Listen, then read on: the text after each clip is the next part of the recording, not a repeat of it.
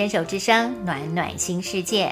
我是 Sunny，欢迎继续收听节目第三个单元趣味冷知识。猫抓老鼠的说法由来已久，字典的定义也通常会附上一句“人类豢养猫咪作为抓老鼠用”，可见猫咪曾经为了人类解决过这些困扰。俗话也说，不论黑猫白猫，会抓老鼠的就是好猫。前人评断猫咪好不好的标准，就在于这只猫是否擅长抓老鼠。不过，人类的生活形态转变。猫为人类去除鼠害的必然性随之降低，宠物猫、宠物鼠的盛行，让猫鼠互动也产生变化。猫科动物与生俱来就是优秀的猎人，猫咪也的确常被发现会捕抓小小老鼠，就像它们也会捕抓各式各样的小动物一样。有时是真的作为食物。有时则只是为了玩耍。前几年有位约翰霍普金斯大学的研究生，后来成为耶鲁大学工卫学院高级研究员的 Jamie Childs，在准备博士论文过程中，发现一些街角阴暗处的猫和老鼠彼此相安无事，甚至距离接近到能互相碰触。这好像不是我们想象中应该发生的场景。这位研究员也觉得错愕，在他观察的许多不同画面中，猫和老鼠是共享资源，并不是敌人。猫潜伏在老鼠附近，纯粹是因为老鼠找到的食物，也同时是猫可以享用的食物。一般猫咪看到老鼠或会动的小生物，都会追逐捉弄对方。不过，国内外的新闻都报道过，有的猫咪跟老鼠、黄金鼠相处的状况，和谐到相亲相爱、和乐融融的境界，老是一前一后跟着，或者抱在怀里，简直是颠覆了千年世仇的概念，跌破众人眼镜。好了，先不管猫鼠之间的恩恩怨怨，我们来看看有趣的人类。在世界各地为猫咪、老鼠投注了多少感情？这感情多到为他们制定了专属的节日，作为庆祝或提高世人的关注。先来看看啮齿类的老鼠、松鼠、土拨鼠的部分。现实生活中，老鼠人人喊打的情节依旧存在，但迪士尼很厉害。将卡通人物米奇、米妮捧成全世界许多人喜爱的明星老鼠。据说，一九九九年有一个线上论坛叫做“老鼠专家”，让民众能针对他们的宠物鼠提问跟答复。到二零一七年八月为止，已经有超过两千三百位的饲主成为会员。两千零二年，会员们发起了世界老鼠日。在每一年的四月四号，表扬老鼠这种既聪明又重感情的宠物，纠正人们对于这种啮齿动物的偏见。下次过儿童节时，如果您也是爱鼠一族，别忘了跟宝贝鼠一起欢庆这个世界老鼠日哦。北美地区在每年的二月二号有个传统节日，是土拨鼠日。自从1887年以来，美国跟加拿大一代又一代的土拨鼠担负着预报天气时令的任务。因为传说中，如果土拨鼠看到自己的影子，北美寒冷的冬天就要再持续六个星期。相反的，如果土拨鼠没有看到它自己的影子，就代表着寒冬即将结束，人们很快就可以迎接春天了。比起老鼠，松鼠受到的喜爱就多一些。认真采集松果、储存食物好过冬的松鼠是一种非常有趣的动物。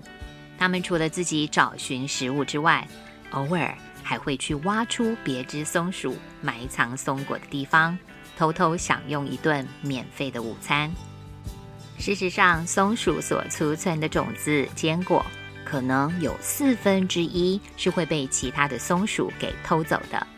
为了保护自己的食物，松鼠发展出假动作就是必要的，也就是他们会假装在埋松果，来欺骗可能正在偷看的小偷们，然后再把松果埋到其他安全的地方。不过东藏西藏，或者大雪过后标记不见了，他们也经常忘记自己究竟把松果埋在哪里了。这一点使得这些可爱的松鼠们。在大自然扮演非常重要的角色，因为他们的健忘，而让松果的种子有机会发芽生长，成为森林中的大树。两千零一年，美国一位富裕员 Christy McKeon 推动将一月二十一日定为松鼠感谢日，感谢松鼠对大自然所做的贡献。每年，许多自然历史博物馆。和其他重视野生动物的机关都会庆祝这个非官方的节日。顺便一提，这几年爆红、广受大小朋友喜爱的水豚君，可不能因为名字有“豚”这个字，就以为它是猪哦。事实上，水豚君是现存世界上体型最大的啮齿类动物，很奇特吧？还有宫崎骏最有名的动画作品之一。豆豆龙龙猫，这可爱温暖的龙猫，并不是龙，不是猫，而是鼠，很颠覆我们的认知吧？它的真实版本是居住在南美洲的绒毛丝鼠，全身披满均匀的绒毛，就像丝一样柔顺细致，让人一抱着就舍不得放手了。世界各地的爱猫一族同样倾注全力表达爱猫之心。刚刚提到的四月四号，不仅是儿童节，是世界老鼠日，还恰巧是台湾为猫星人欢庆的台湾猫咪节。我们的猫跟鼠果然有缘分。另外，八月八号除了是父亲节之外，还是世界国际猫咪日。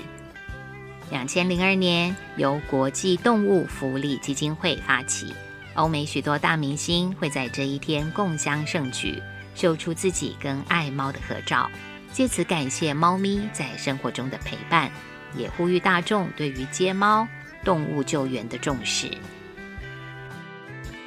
接下来要介绍的是日本，日本跟猫相关的节日就有三个。